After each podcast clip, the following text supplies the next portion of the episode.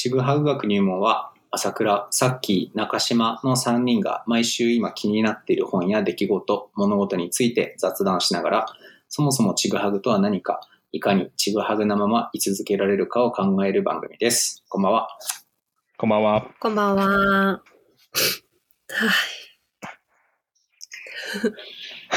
夏風邪をひかれた さっきさん。ません。夏風さっき。夏風はい邪はバカが引く、あれ？バカが引くんだっけ？え、あそうなんですか？え、違ったっバンバン引きけ違うか。あ、じゃあみんなバカだ。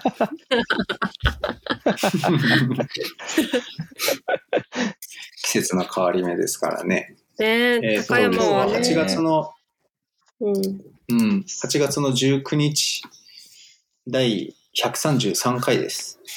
おうほう。あ、すはい。い。あ 配信日、配信日ですよ。配信日ですはい ね。配信日、配信日だ。よ、みたいな。今言おうとしました、に。今。収録日とごっちゃなってましたね、今ね。うんはい。はいとか言って。まあ、そんなにず、あれあれですね。放送日までに差が、あの、ないですね。時差はあまりないですね。うん。ない時もあるっていうね。そうなんです。3ヶ月空く時もある。そうそう。えっと、そうですね。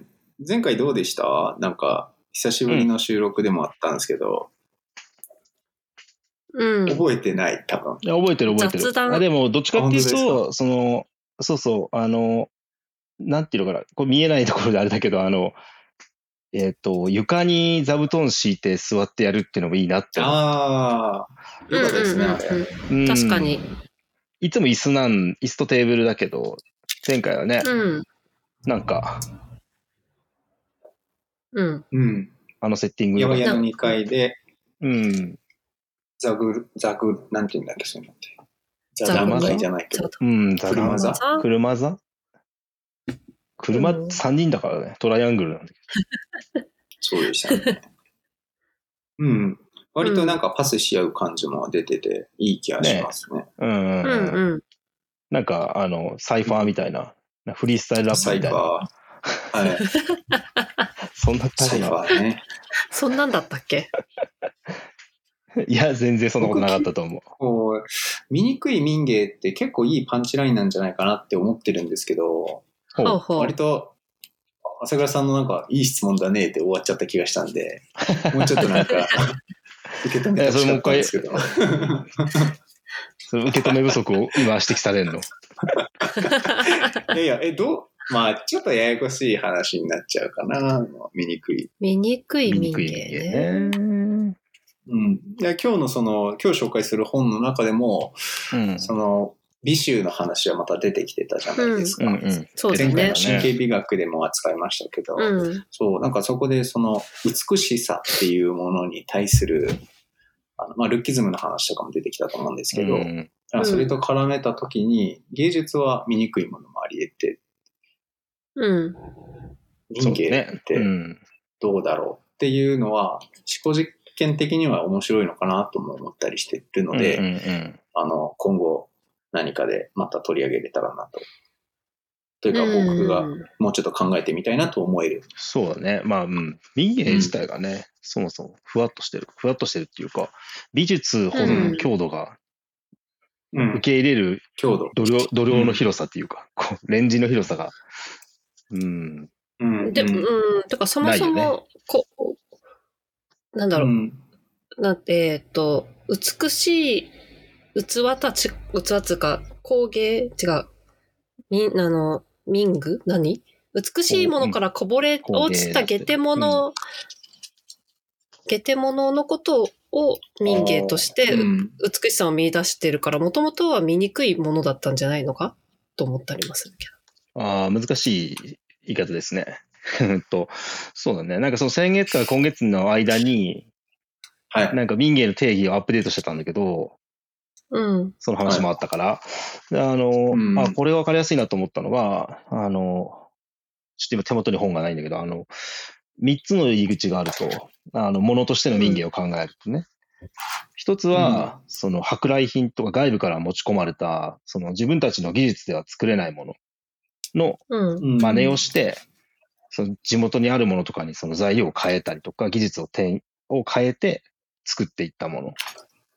うん。で、もう一つが、その貴族的な工芸品の中でもすごく高価なものを、その簡素うなん。材料とか簡素な作りに、まあ、えっ、と、影響を受けて簡単になっていって作られたもの。で、三つ目が、逆にそのミングみたいな、すごくそのざっくりした作りのものを、あの、長期間使えるようにとか、壊れないように、しっかり材料を精査して、使いやすくしていったものの3つがあると。うんうんうんうん。っていう話が、あの、出てきて、本に。うんうんうんううん。ん。で、それが分かりやすいなと思った。で、まあ、どれも、あの、3つとも同じ、じゃあ、あの、1つだけ外せないのが大量に、大量に作られるっていう、数作るっていうのがうん絶対入ってくるんだけど、うんうん。うん。で、数作るが結構厄介で、うん。うんその、大量生産イコール大量消費っていうふうに、こう、我々は思いがちで、うん。柳宗悦さんが民芸って言ったのは、あれ、江戸時代後期とかに作られたものの話だから、そういう機械工業的な大量生産と大量消費っていう関係性ではなくて、ある種適量生産というか、適正生産というか、うん求められる数に応じたぐらい作るっていうことを大量生産って言ってて、うん。だから、あの、当時、人のマンパワーイコール、小あの製製造力だったりするから、そんな電気機械とかはまだないから、まあ、当然歯車とかの機械はあったけど、だから、その、たくさんのものを作ると、おのずから美しくなるっていう話が民芸でよく出てくるんだけど、要即美ってやつ。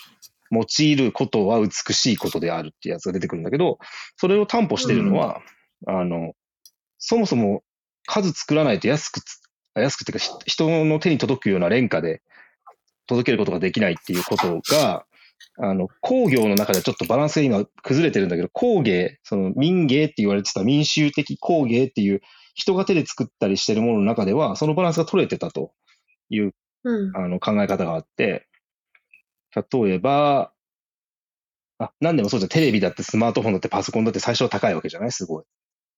うん。何百万とかでテレビとか売ってたわけで。だけど、と、うん。っていうことは、うんつまり？ってことは、つまり、あの、民芸であるかどうかっていう話の中に、その、数を多く作るっていうのがまず入ってる。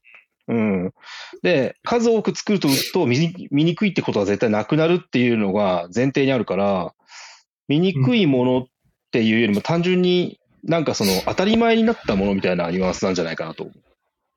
なんかもう認知されなくなったっていうか、普通すぎて、それが美しいとか美しくないとかもう認知されない。あまりにも当たり前すぎて、うん。もう普通になっちゃったから、誰もそれを美しいっていうふうに思ってないけど、実はそういうものの中に美しさがあるんじゃないかっていうのが民芸だと、と思うん。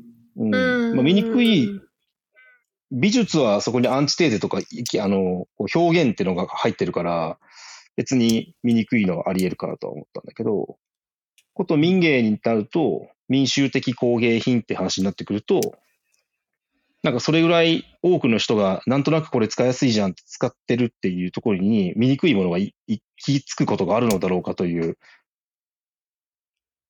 醜い以外の言い方だったのかもしれない？なんか呪物的な、ああいうあの、お祭りで使うお面とか、そういうものはなんか美醜のうん。なあの感覚がまた難しくなってくるから、なるほど。うんまあ、そうそうだからちょっとなんかあんまり筋のいい質問、質問問いじゃない気はしてきましたけど。うーん。うん醜い人間。まあ、その、うん。誰も見向きもしないの時の誰もっていうのがもう今いないじゃないですか、多分。みんな見,、見。向きしてるじゃないですか。そううんそうそうそうそう、そこなんだよね。その中に、うん。まあ、うん、美酒。うんそうだから、うん。そうですね。うーん。うん？うん。なんか誰も見向きもしないものの中に、うわ、めっちゃこれいいじゃんっていうのがあるパターンって、まあ、あるにはあるけど少ないよね。多分すごく減ったと思うんだけど、うん。うん当時がめっちゃ多かっただとしたら別に柳宗悦のその民芸運動がそんななんか、あ、新しいとかならなかったと思うし、新しいってなったっていうか、当時は何言ってんだって感じの受け止められ方だから、そんななんか、しょうもないもの、どうでもいいじゃんみたいな、もっと、なんつうのかこう、建設的に未来志向でいこうぜみたいな時代だから、もっと成長しようよみたいな時に、うん。落ちてるもの拾って美術館作るとか、何やってんだこいつらみたいな、側面があるからな。要則 B に疑問を呈した人ってのはいない、いないんですかね。要則いなかったっ B、うーんまあ文句言ってる人はいっぱいいたんだけど、なんかクリティカルにそれを乗り越えた人があんまりいなかったっていうか、まあロサン人とかだね。うん。うん。うん。あともこう、あの、そう、大あの作れ、ば、おのずから美しいっていうのは、まあ、あそうそうなんだろうけど、そうなんだろうけどっていうか、うん、要則 B 要自体を疑うっていうのは、うん。なんかあの、要則 B を今のその、要則 B で美則あ、要なんだよね。その、えっと、お多く作るから美しく、美しいから多くあるっていう、そこがなんかあの、何？片、片道じゃないんだよね。うん。両方から来るから、うん、要の美っあそれて、が、うん。なんか、バズってたらいいもので、みたいなのと、なんか、ちょっとああ、なるほど、なるほど。いやいやいや、わかるわかる。めっちゃあるから、そその問題は後から、あの、柳総理さんの時代になって、その、どういうふうにそういう、あの、えっ、と、モダニズム、モダン、えっ、と、ポストモダンとかをどう扱うかとか、うんその、うん。そういうところになった後から顕在化してくるんだけど、その、当時はなかったから、まだそういう大量に作られて美しいものってものが、なんかその、近代技術で作られて美しいものってなくて、なんか、粗悪品がすごい多かったから暮らしの手帳にしてもなんか実験してたりとか、本当にこれは長く使えるものなのかとか、体に悪くないんだろうかってけ健康実験とかしてたのは、なんかやっぱ工業っていうのが人間のその体とか美しさとか喜びとかじゃなくて単純に金儲けの道具として、こう、ブワーっと物を作るっていう中に、あの、うん当時はまだそこが、なんか整合性が取れてなかったんだけど、今はもうそれが取れちゃってる部分があるから、その、うん。部分、だからすごく現代において民芸っていうのを考えるときに、その、さっき言ったみたいに、なんだっけ、大量生産イコール大量消費っていうところとくっついちゃうから、非常に難しい。あと、廉価って安いっていうことも同じで、あの、うん。なんだろう、安いって100円とか300円とかで買えることを安いって僕らは言ってるけど、その江戸末期の人たちはそんないう感覚ではいないから、その、例えば、えっ、と、三代前のおじいさん、自分のおじいさんが買った、その漆器とかお茶碗とかをずっと使ってきて、自分の代になってやっと買い替えることができたみたいなタイムスパンで買い物してるから、あのーなんか、必要に応じてすぐに例えば、お葬式だ、やばい、か街に行って買ってこようとかは全然なくて、そんななんか頼んだからすぐに買えるようなもんでもなかったし、そもそもそういう、あの、廉価ってそういう値段の安いじゃないから、当時の。うん。そことかも、やっぱりこの現代における安いっていうのと、その、大正時代の100年前を見た時の安いっていうのは全然意味が違ったりするんだけど、言葉としては同じだから、で、用もそうだね、用いることも時代性があるんだけど、そこら辺がなんかね、ちゃんとこう民芸の中でアップデートされてないんだよね。アップデート。うん、だから時代に合わせた理解になってないっていうか、うーん。なんかごめん、民芸の話になっちゃった。そうう。んこれはこれで別の回ができそうじゃない？そうですか。本当だよね。そうですかね。そうだよどうね。なんだろうね。できないないや。なんか、うん、できそう。でも、なんか、うーんと、醜い民芸。うーん。なんかさ、うん。そも、そもそもその、もともとあった工芸とかの世界の美の最定義をしたのが民芸でしょ？再発見、再定義、まあそうだね。うん。げ、下手物、うん、下手物をもう一度、もう一度というか、うん。下手物の中にも美しいものがあるというか、なんか、うん、美の最定義。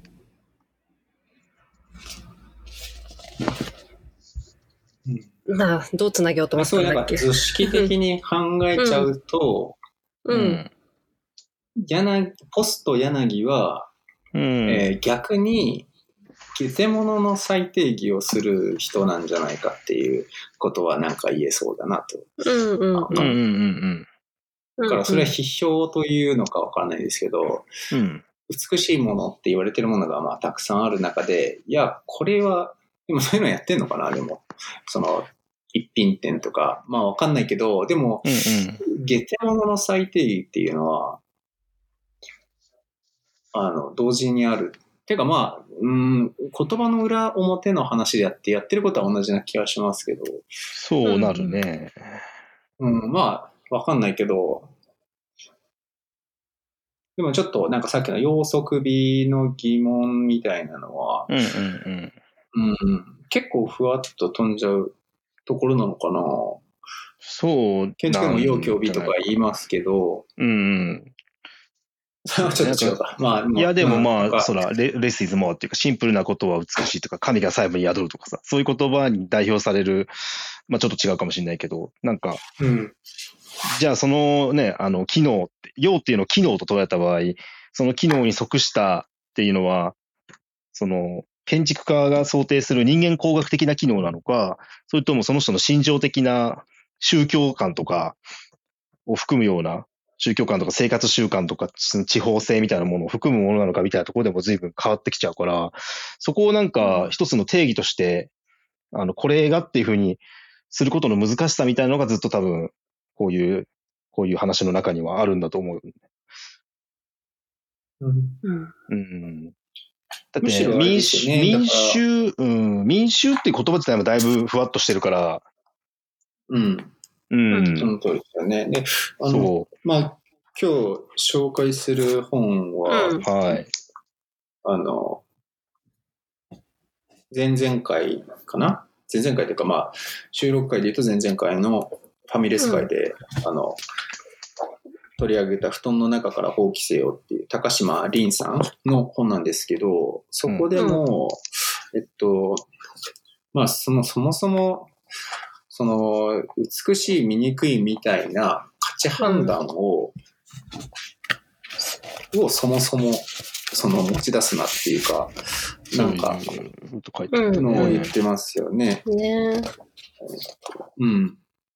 じゃあ、まあちょっとゆるゆるとその話に入っていけたらなと思いますけども。うんうんうん。うんはい。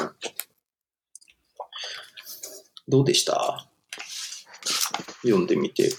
まあ、エッセイ集だからね、やっぱりその時代性が、その時代性、タイミング？ああ、ああいう、あの頃ってこういう感じの空気感だったなっていうのはすごい感じながら読んでたんだけど、ちょっと、そんなにめっちゃ前のエッセイじゃないもんね、確かうん、ここ10年とか。19。20年とかの。そうそう、コロナ禍だったから、なんかちょっと思い出したっていうか、そのコロナ禍のあの空気感みたいなものを。うん。うん。うん。うん。うん。大学は書いてないけど、えっと、うん。博士後期か、博士前期？大学院生で博士、えっと、前博士、ん？修士？なんていうんだっけ？まあでも博士にいるんだと思う、ああ、うん。思うというか、書いてた気がするんですけど。その人の、まあ、ちょっと学術っぽさも入ったエッセイですよね。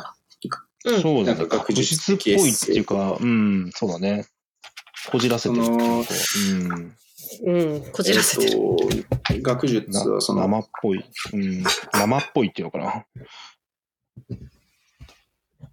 うん、あの、まあ、そういう性質もあると思うし、うんえっと僕が言ったのは、その、多分この、人文学系の大学院生って言ってて、その博士後期課程って書いてあるので、その、うん。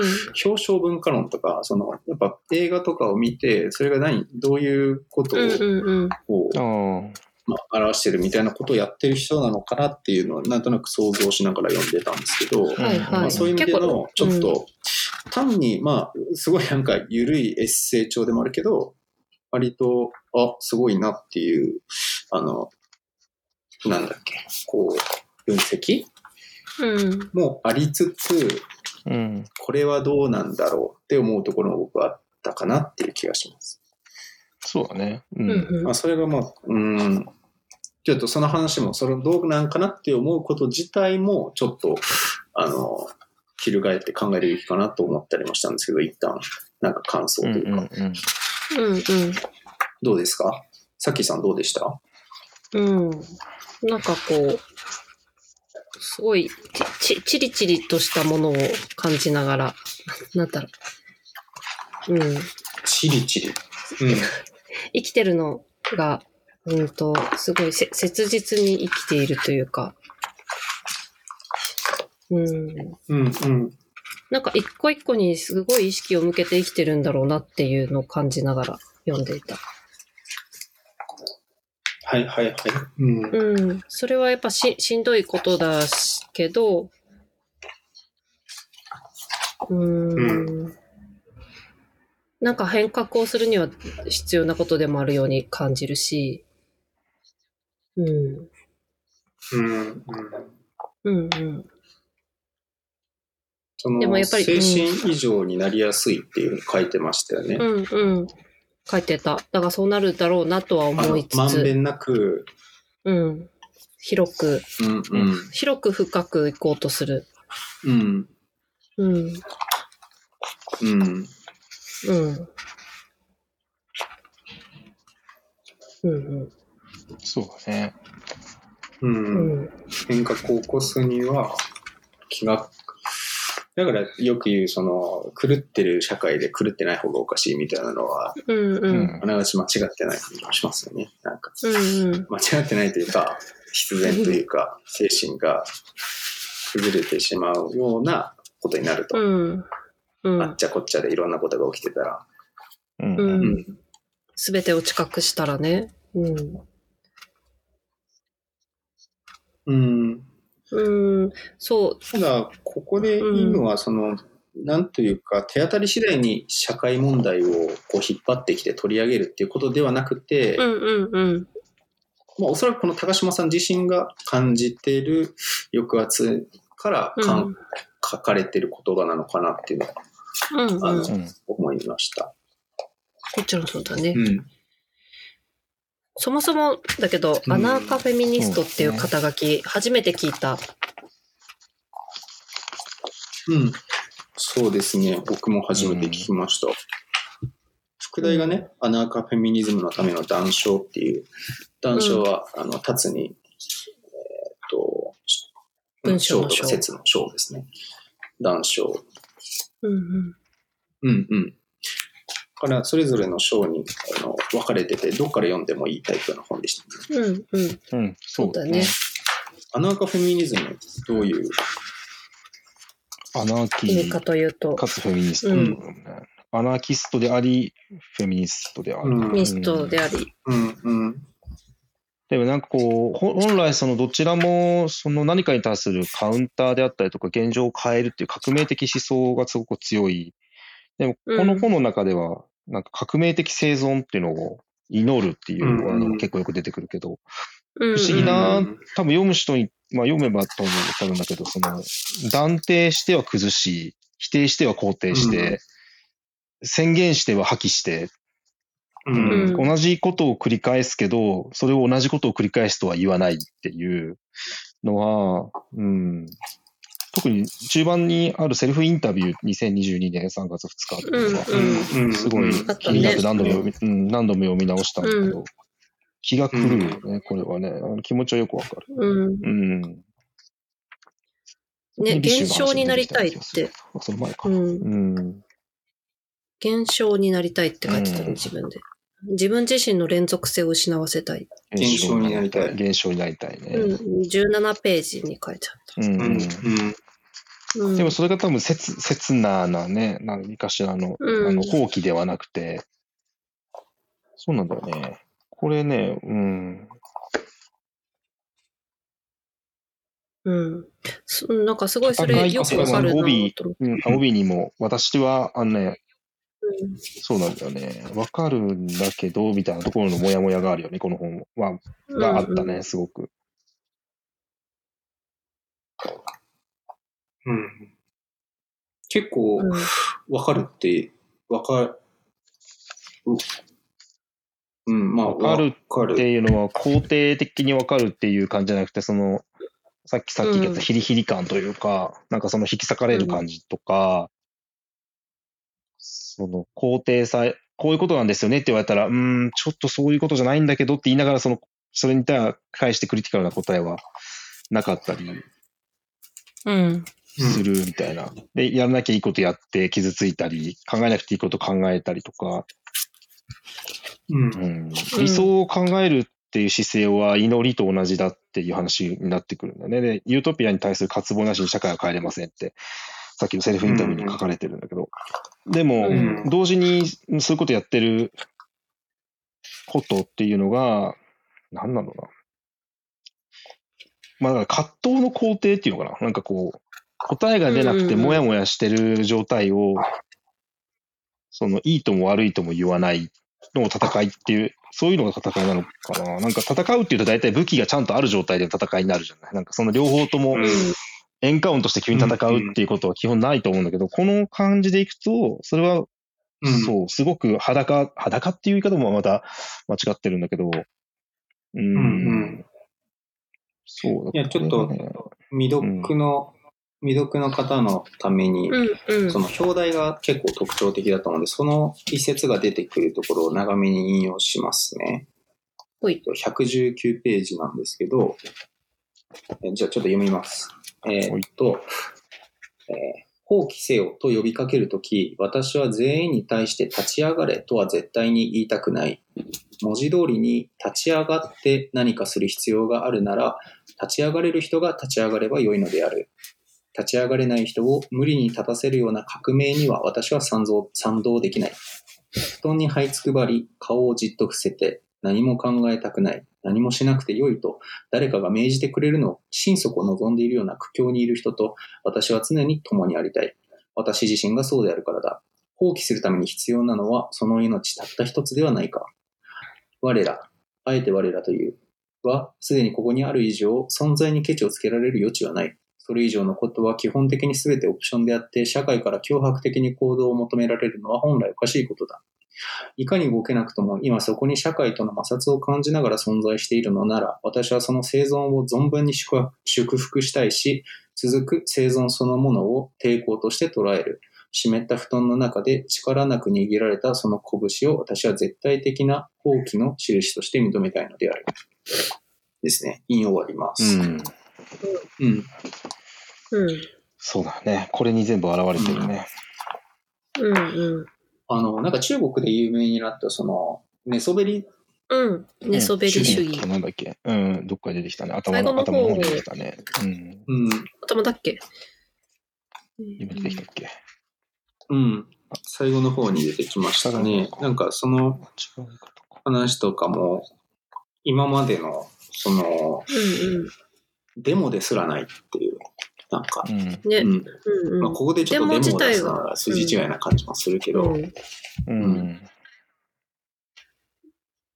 えーっと、そうそう。体制によるコントロールを無情に嘲笑いってとこだね。137。137。ああ、そうですね。ああここですね。ああ、真ん中だった。ごめん。うん。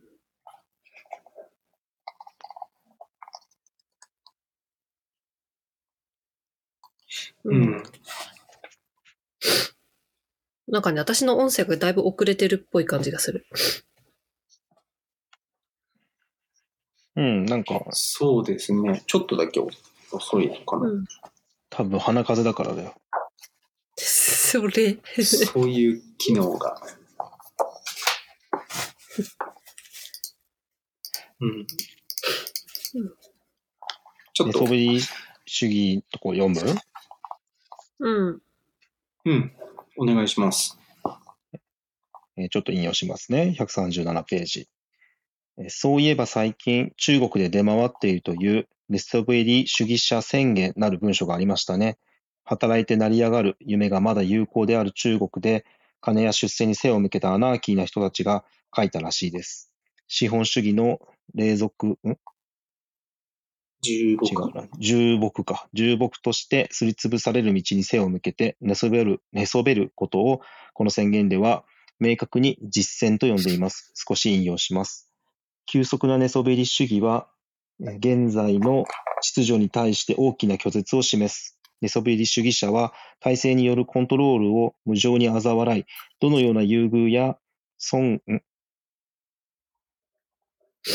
これ何損だ？既存？既存？既存？か。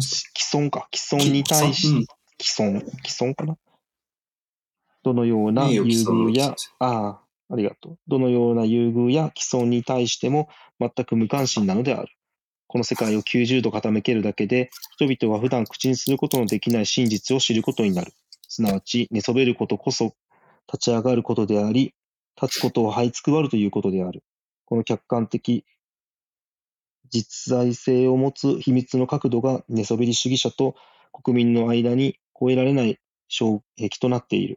そして世界が徹底的に変わるまでは寝そべり主義者は彼らの姿勢を変える理由などないのである。っていう。うん。うん。最後の、最後のというか、急進的なからは、その、本の引用だね。寝そべり主義者宣言り主義者自体の、宣言の引用だね。うん。うん。うんここ、ちょっと多分翻訳だからなのかわかんないし、ちょっとだけ意味が、あの、取りづらかったんですけど、この秘密の角度っていうのは面白いですよね。この世界を90度ね90度傾けれて、うんまあ、要は寝そべることを言ってるんですけど 横になる、横になることだね。そううん、いい表現だよ。うん。うん。そう、でもこのさ、そのさっき、あの、りょうじくんが読んでくれた部分と、この部分は近いようでさ、微妙に違っていて、その、こ、これはすごく、今のその引用された寝そべり主義者宣言に、あの、著者のね、あの、高島さんがすごいやられたと感じたって、本の中で書いてるんだけど、うん。その、どのような礼遇や既存に対しても全く無関心なのであるっていう、だからもう完全に社会とは切れてしまっている状態うん。を、これをまあまあ一つの、えー実践って言ってるけど、さっきの部分では、そういう風ではない、その、さっきに挙げた部分のページ数がわかんなくなった。41だっけ ?141 だっけ？違うな。え119かん？あ、違う、その前？うん119世間だとこれー、な119ん。かページがわから。ああ、119だってる。あその、その、119では、その、えっと、我々、我らはすでにここにそある、ここにある以上、存在にケチをつけられる余地はない。それ以上のことは基本的に全てオプションであって、社会から脅迫的に行動を求められるのは本来おかしいことだ。まあ、ここまでは同じなのかもしれないけど、今そこに社会との摩擦を感じながら存在しているなら、私はその存在を祝福したい。うん。続く存在と、そのものを肯定していると捉える。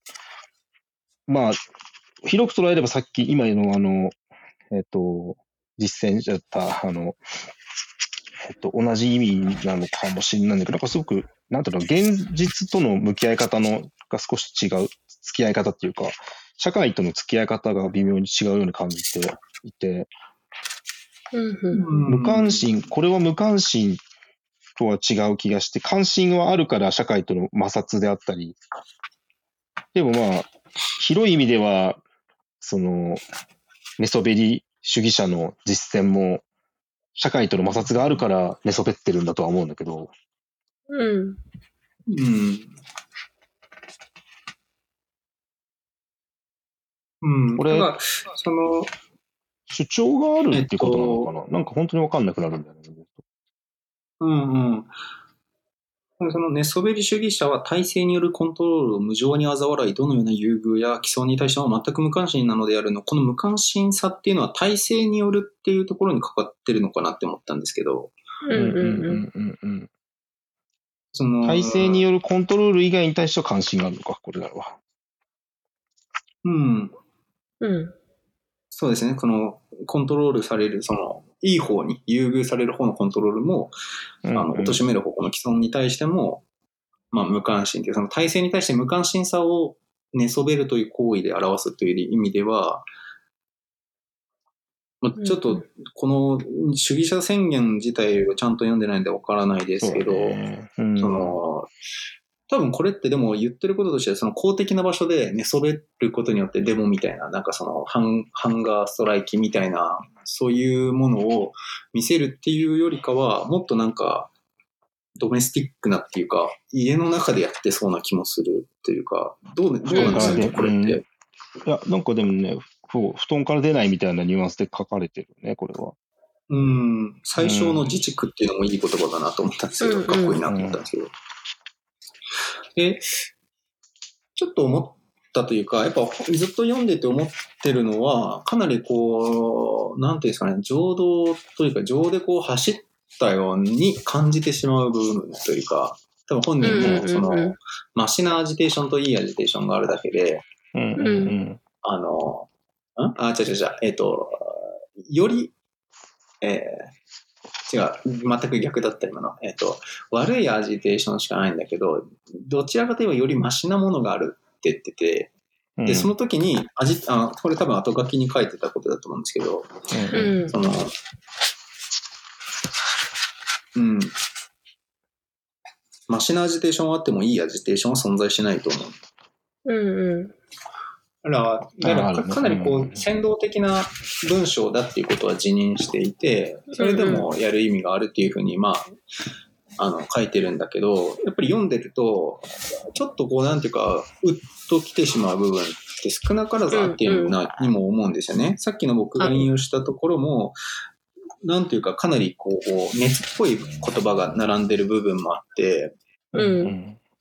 うん、その、それを、ちょっと、こう、すあの、なんていうんですかね、削いでみると、この、寝そべり主義者宣言に近い意味合いになるのかな、ともなんか、似てるのかなとは思ったんですけど、うん。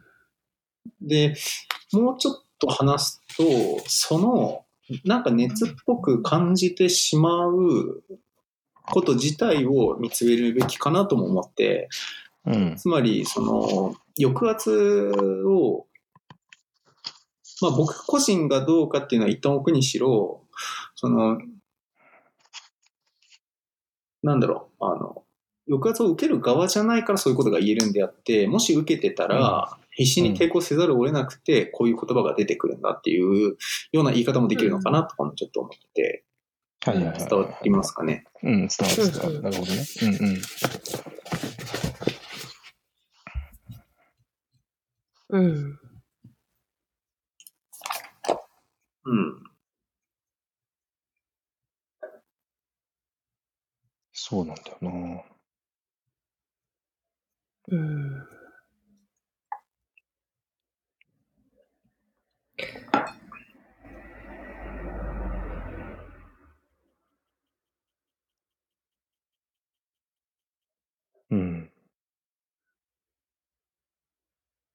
うん。なんか、そう、映画、まあ、映画とかアートであれば、こういさっきそのね、冒頭の見にくいっていう話につながってくると思うけど、その、まだ形になっていないものというか、当惑してる、困惑してる、その混乱さとかを表現するって、ダンスでも、映画でも、音楽でも、アートでも、あの、様々な形であるけど、文学っていうので、やるって人が今あまりいないから、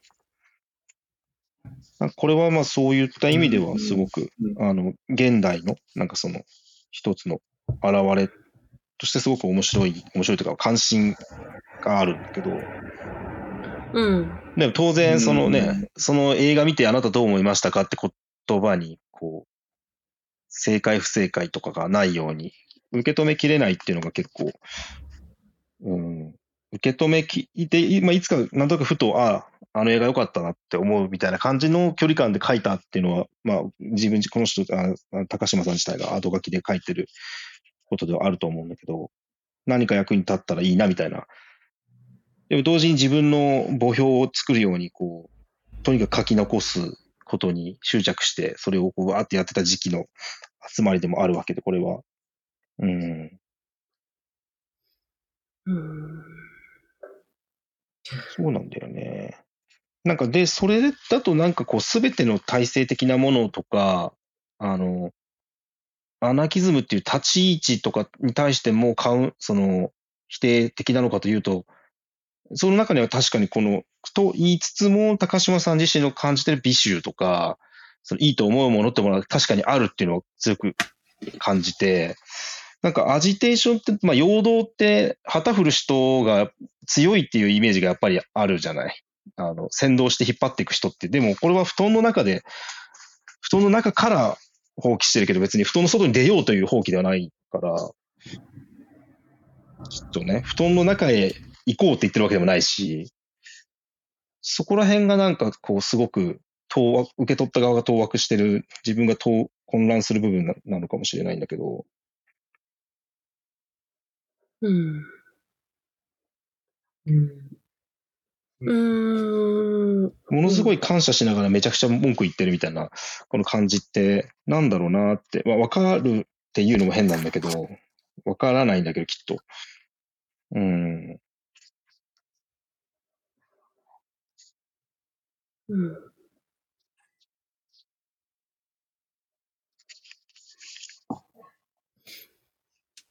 うん。なんか、その、朝倉さんが言って言ってた、う、打ってくる感じ、わかるなと思いながら読んでたんだけど、うん。うーん。なんか、うん。そうだね。すごい、こう、情情動的に書かれた、熱い感情で書かれたものってなんでこんなうっとくるんだろうね。っていうのは思ってて。そうだね。うんそう。なんかあの、なるべく、そう、そういうのを削ぎ落とした、まあ寝そべり主義者宣言もそうだけど、そういうものが耳障り、聞き、み、うん、目的にも、思考的にも、なんだろう、耳障りがいいっていうか、うん、受け入れやすいけど、うん、すごいだから、うん。私のざわざわしたところをこう撫でてくる感じだからなのかな。うん。さきさん、すみません。もう一回お願いします。あ、飛んだなんか、うーんと、その、普段考えないようにしてる自分の衝動的な情動とかを、こう、撫でてくる感じが、すごいなんか、うーん、居心地は良くないさ。っきさ、なんかあの、放送禁止用語なんか言われてるのか、と思うぐらい。伝わらん。伝わらん。ダメだ。伝わらん。今、今、あ今いい感じ。今いい感じ。待って、もう一回言えるかな？ちょっとごめん。えーっとね、えっとね。あ、今電波いいです。あ、本当？えーっと、そうだね。えー っとね、えーっと、うーん、多分これ載ってるんですよね。あの、乗ってんのかな？聞いてみると。そっあ、か。そうなんだ。こっちでは飛んでるけど、あ、うん、多分3回目のやつで、その際は多分、あの、伝わると思います。はい。聞いてくれてる人に。はい。いやいや、なんかでもほん、本当は結構みんなそういうなんか、苛立ちじゃないけど抑圧感情とか、持ってるんじゃないかと思うんだけど、それをなるべく、うん。うーんと、耳障りのいい感じでみんな最近、最近の人っていうか、は表現してる気がするんだよね。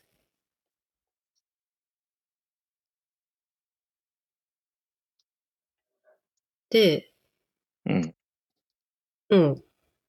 そう。それはでもやっぱり炎上しないようにとか、格好悪く見せないようにとかっていう社会うん。からの要請に無自覚に応えてるような気はしてて。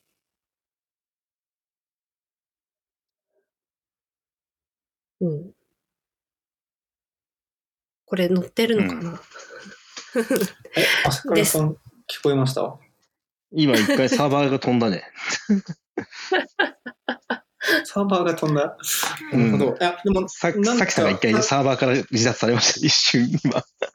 あれ？すごい飛ぶね今本当？うんごめんなさい。なんかちょっと聞こえてきたところだけで、あの、うん。話すと、えっと、えー本当は思ってるけど、言ってないだけで、うん。みんな抱えてるはずなのに、耳障りのいいことで済ませてるんじゃないかっていう話であすか？そうそうそうそう。そうそうそうそう。そうそう。そういう感じ？うんうんうん。なるほど、うんなるほそう。そうだからそれは、ど。うん。それはあるよね。うん。炎上しないようにとか、えーよく見見られたいっ。ていう無意識の、うん。うーん、うん。そっか、ところから。うん。うん。うん。で、私もなんか僕がちょっと、うんうんうん。あ、ごめんなさい。続けてください。ごめんごめん。あの、割と、そう、こ、この場ではこういう態度を取るべきっていう状況になった時に、あえてその態度を取らないうん選択をする時があって、うんうん。うんと、自分って性格悪いなって思うんだけど、うん、うん。なんか、だから高島さんの、その、迎合しないっていう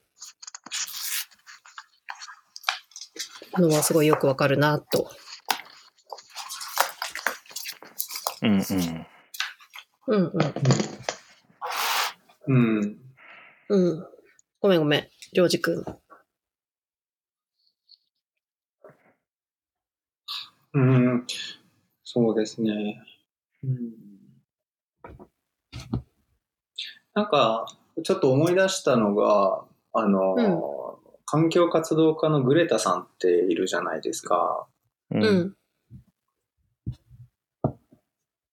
うん。あの人が、その最初に世界的なニュースになった時に、確かトランプに、なんか、How dare you? みたいな、あの、よくもそんなことができるな、みたいなことを言ったのが結構バーッと広まった最初だったような記憶があるんですけど、うん。違ったかな？まあトランプさんだったかちょっと覚えてないですけど、うん。なんかその時にすごくこう、賛同する人と、あの、なんだろうな、なんかそれに対してちょっとウッと来てる人たちっていうのがいて、で、なぜ覚えてるかっていうと、僕も最初ちょっとウッと来ちゃったっていういう記憶がすごい正直に言うとあって、うん。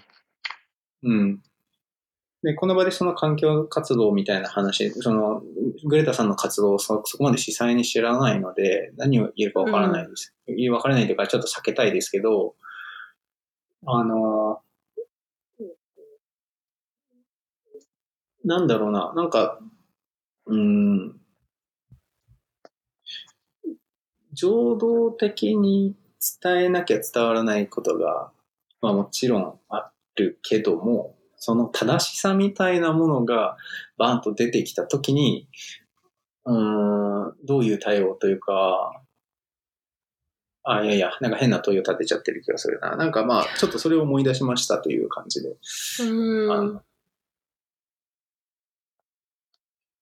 うんん。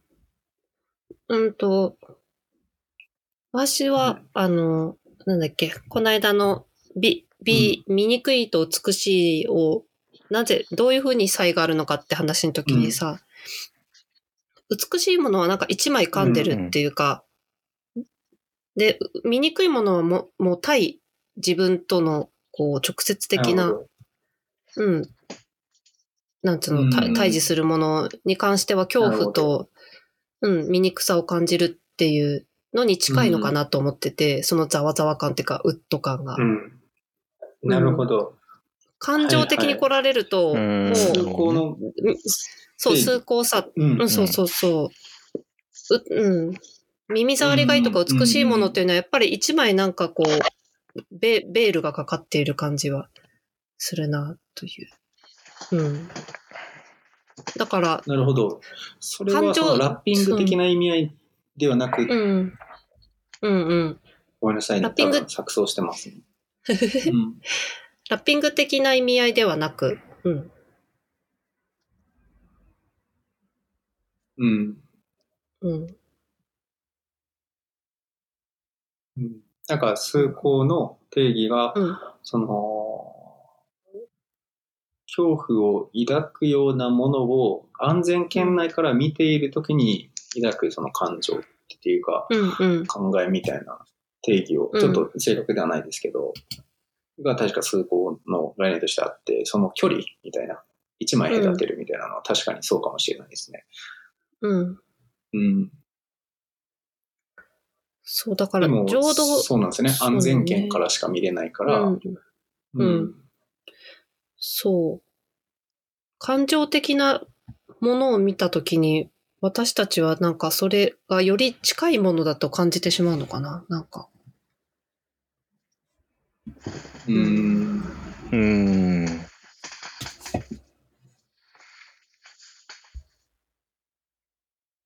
うん。なんでしょうね。確かにでも今の話はすごくしっくりくる話でしたね。うん。うん。そうね。まあ、今の時代性もある。まあ、我々置かれてる環境も含むからね、その辺も。その醜いものに一枚挟む時代もあったって考えるとさらに複雑になっていくんだよね。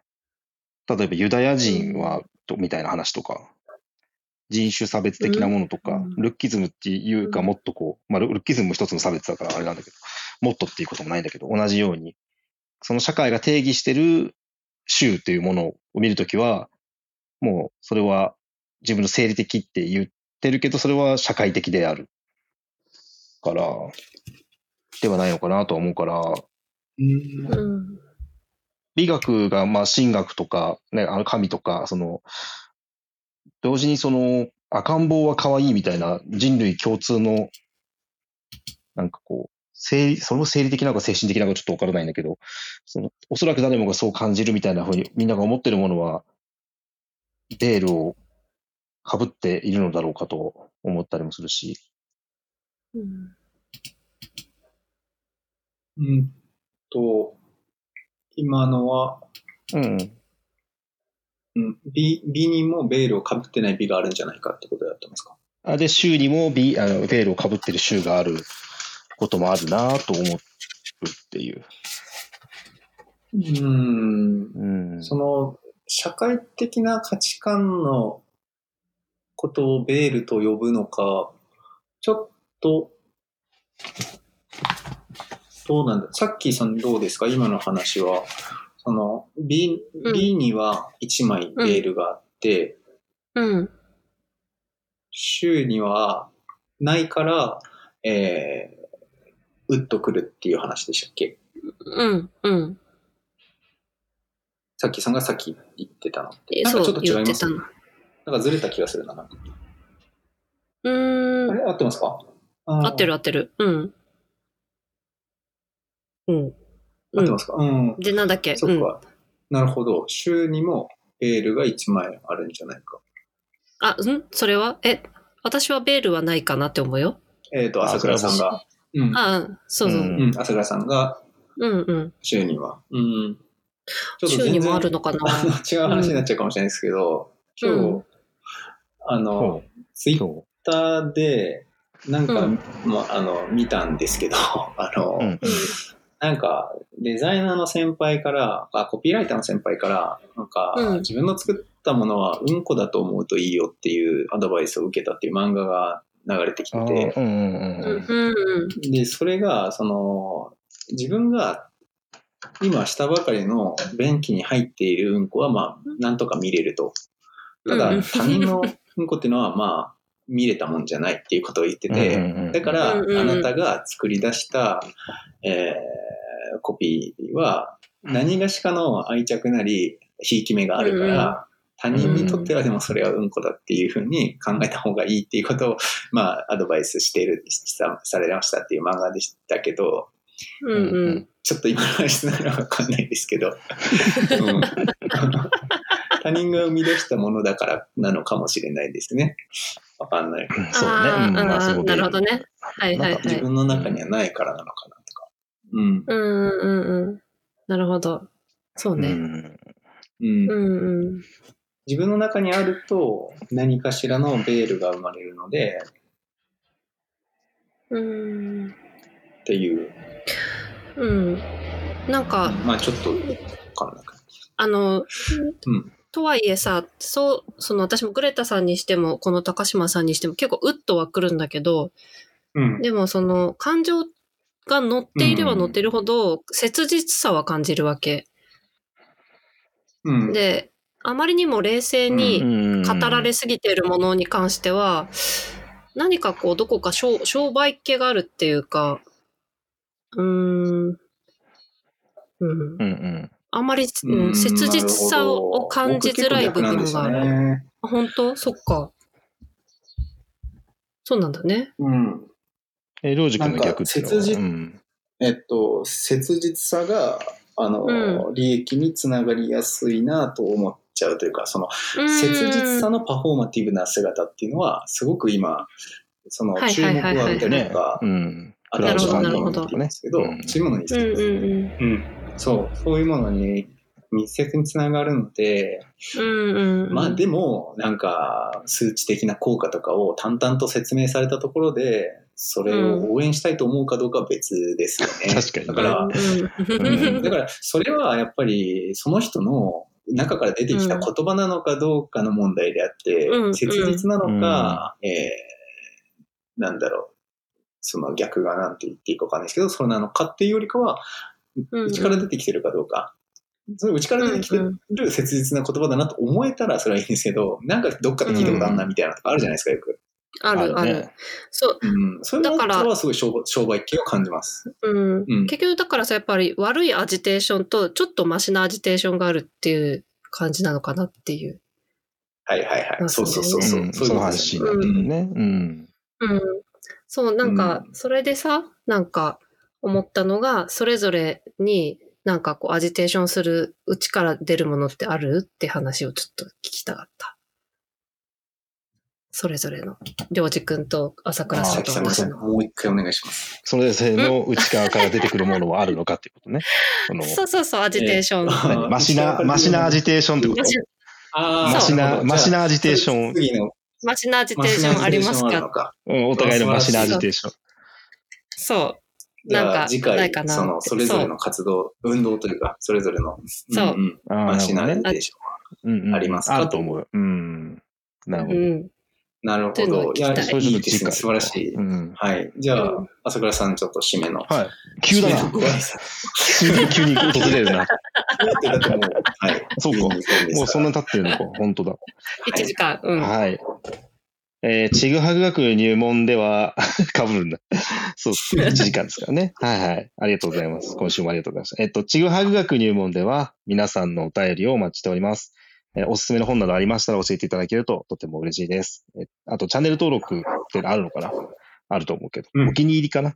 あと、高評価などしていただけると気持ちがすごい上がるので、よろしくお願いします。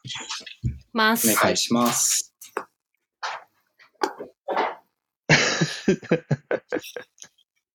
じゃあ次回、それぞれのアジテーション。次回、それぞれのアジテーションということで。死亡フラグみたいな言い方やめてもらっていいなんか。それぞれのマシなアジテーションの。絶対見てくれよな、ですね。次回、城之内シスってやつね。そうですね。はい。ミームとかしてますから。はい。じゃあ、だ誰が死ぬのかということで。はい。誰も知らないよ。はい。じゃあ、また来週。はいはい。はい、また来週。ありがとうございました。はいありがとうございました。